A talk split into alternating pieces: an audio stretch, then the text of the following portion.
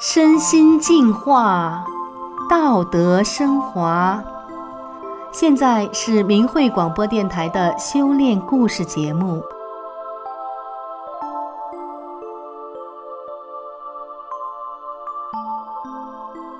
听众朋友，您好，我是宋阳。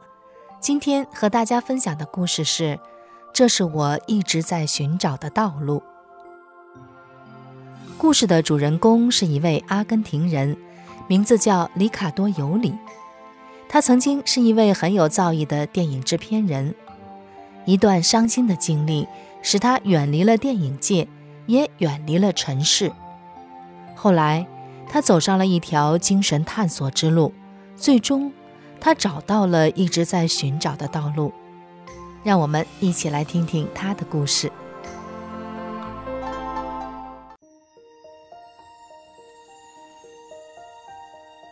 里卡多·尤里今年三十七岁，生长在阿根廷的科尔多瓦。二零一二年，里卡多三十一岁的时候，做了一个栩栩如生的梦。这个经历让他感到有些不知所措。在梦中，有一群弟子围着一位亚洲人形象的师傅，大家在聆听这位师傅的教诲。里卡多在旁边看着他们。因为他不知道自己能不能成为他们中的一员。这时，师傅转过身来，慈悲地看着里卡多。里卡多就明白了，他也可以和大家一起聆听教诲。多年来，里卡多一直对这个清晰的梦境感到困惑，不得其解。后来，终于有一天，他明白了梦境所传达的一切。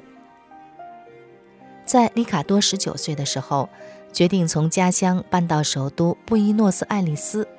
他想讲故事，所以选择了学习电影制作。二零零三年，作为电影制片人，里卡多编导了一部短片，并被邀请参加在美国好莱坞举办的一个重要的电影节。这个电影节被称为奥斯卡奖的前奏。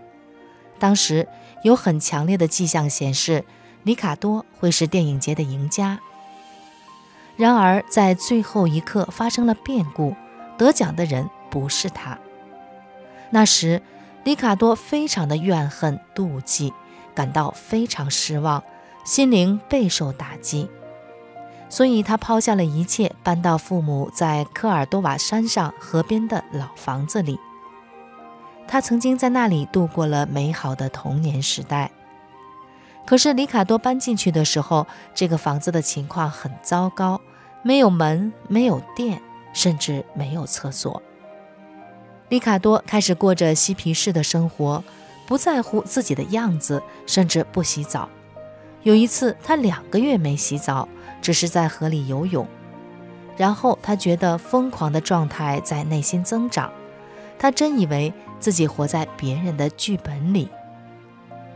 独自一个人住在山上，渐渐的，里卡多意识到自己已经开始了一条精神探索的道路。他除去了对城市肤浅生活的渴望，并试图在孤独中找到自己。然而，找到正确的道路并不容易。里卡多不断的寻找，尝试不同的宗教和信仰。然后，里卡多认识了他现在的妻子，妻子的朋友。借给里卡多一本法轮大法的书籍《转法轮》。当里卡多读《转法轮》的时候，立刻明白了那个梦境中所看到的一切，那是大法师父在教诲他的弟子，而他自己却是其中的一员。里卡多决定放弃其他所有的修炼方式，其中包括佛教、萨满教，以及想成为天主教修士的想法。他要专心地修炼法轮大法。从那一刻起，里卡多的生活永远改变了，就像是达到了精神探索过程中的最高点。里卡多觉得自己过去生活中所经历的一切，都在为更容易接受法轮大法而铺平了道路。当他发现师傅真善忍的教诲时，觉得生活不再空虚，不再孤独。他感受到一种温暖，生活的愿景似乎更加纯洁和清晰，而真善忍，就是他一直在寻找的道路。二零一六年，里卡多参加了布宜诺斯艾利斯的阿根廷法伦大法修炼交流会后，在修炼上取得了很大的进步。通过倾听其他学员的交流，他受到很大的启发。他决定增加学法时间，并花更多的时间向别人介绍法轮大法。回去之后，里卡多在格林的小镇开设了一个练功点，那里有许多人来学习练功和打坐。然而在这之后，里卡多明白了他的外表看起来并不好，头发又长又浓密，留着大胡子。他以前不认为外表很重要，也非常不愿意理发。参加布宜诺斯艾利斯法会时，没有人对他说什么。也许大家想体谅他这个新学员，但是里卡多后来意识到，他们没有发布任何包括他在内的照片，即使是与所有学员的大合照。交流会后，里卡多的修炼状况有所提升，他决定改变形象。他刮掉了大胡子，剪掉了长头发，开始穿正常一点的衣服。认识他的人都无法相信他的变化。哦，你像换了个人似的，他妻子的堂兄说。嘿，里卡多洗了个澡。他的一个朋友的小孩说。每个人都认为他看起来更好了，有些人说他更年轻了，他们甚至更愿意听里卡多说话。有人对他说。你说话的样子都变了，听起来更好听了。人们对里卡多的印象起了很大的变化，因为法轮大法净化了他的心灵、他的思想和性格，这些外在的美好变化才可能展现出来。当他变得更加开朗，与人交谈的时候，真实的自我浮现了出来。十一年来，住在山里，没有电话。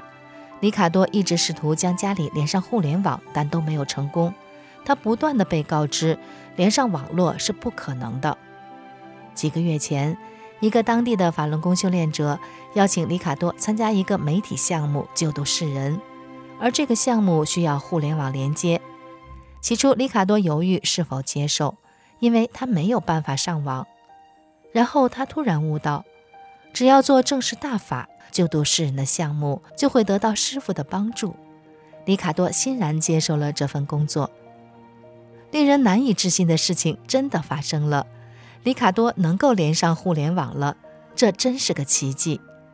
在媒体项目中，他为世界各地的西班牙语人士制作了一个讲法轮功真相的视频和电影，揭露自1999年以来法轮大法修炼者在中国遭受的可怕迫害。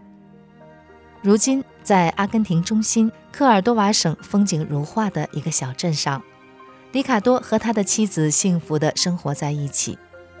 通过互联网连接，里卡多可以和其他法轮功修炼者建立更紧密的联系。他经常旅行到八十公里之外的科尔多瓦市和大家一起学法，大家互相交流如何在大法的指导下克服种种的困难和去掉各种不好的执着心。里卡多不断地在社会、家庭和修炼中努力地取得平衡，在这过程中，他经历了许多积极的变化。虽然里卡多一直非常不愿意使用社交媒体，但是由于法轮大法受到迫害，他决定放弃这种不情愿，应该把它变成优势，在互联网上讲清法轮功被迫害的真相。里卡多的妻子目睹了他身心的所有变化，非常支持他修炼，有时甚至和里卡多一起学法练功。里卡多认为，将来妻子也会认真修炼的。在天然喷泉和清澈河流的环绕下，里卡多在山上的房子里开了一间小旅馆。他和妻子一起在萤火旁热情地欢迎客人。自从开始修炼法轮大法以来，里卡多注意到自己与客人的关系发生了深刻的变化。例如，在过去的五年里，他们与布宜诺斯艾利斯的祖母之家建立了密切的关系。祖母之家收容了来自困难家庭的孩子。在过去的五年里，每到十月份，孩子们就会来到里卡多的小屋，享受他们的夏天。两年前，里卡多决定教孩子们学习法轮大法的功法，而他们也都非常热衷。诺娜是祖母之家的监护人，她很开心地鼓励里卡多继续教孩子们学习法轮大法及练功。在萤火旁，里卡多讲述了傻子和奸猾人的故事。每个孩子都认为奸猾人是胜利者，但是里卡多说，其实完全相反。他向孩子们解释，傻子正在获得正的能量，而奸猾的人正在失去它。里卡多发现，教导孩子们做坏事得到业力和做好事得到德的道理，是影响孩子们未来人生的重要方式。这样，他们就可以在日常生活中遵循正义的原则去做。如今，里卡多不打算通过制作电影而成名并得到认可。他也对过去没有获奖时的怨恨释然了。根据法轮大法的教诲，他明白生活中的一切都是有原因的，而看起来糟糕的事情，最终可能是好事。没有人可以拿走属于你的东西。所以，里卡多现在能够忘记所遭遇的不公正，放下了心中的怨恨和嫉妒。现在他所做的事情，就是帮助别人找到他们自己的道路。并挽救他们。里卡多认为，修炼者所走的道路无论大小，都始终由师傅看护和指导。我们只需要相信师傅，并尽所能地做我们该做的。一旦融入大法之中，生活中的一切都是为了真善人，我们就能找到做人的正确目的。听众朋友，里卡多尤里的故事讲完了。法轮大法已经红传世界一百多个国家，大法书籍《转法轮》自1994年在中国首次出版以来，现在已经被翻译成了四十一种语言，在世界各地发行。大家可能思考过，全世界各族裔的人基本都有自己的信仰，是什么理念使他们宁愿放弃自己的信仰，而去信仰法轮大法呢？又是什么力量使这些西方人融入到了东方的修炼中呢？听众朋友，今天的故事就讲到这里，我是宋阳，感谢您的收听，我们下次再见。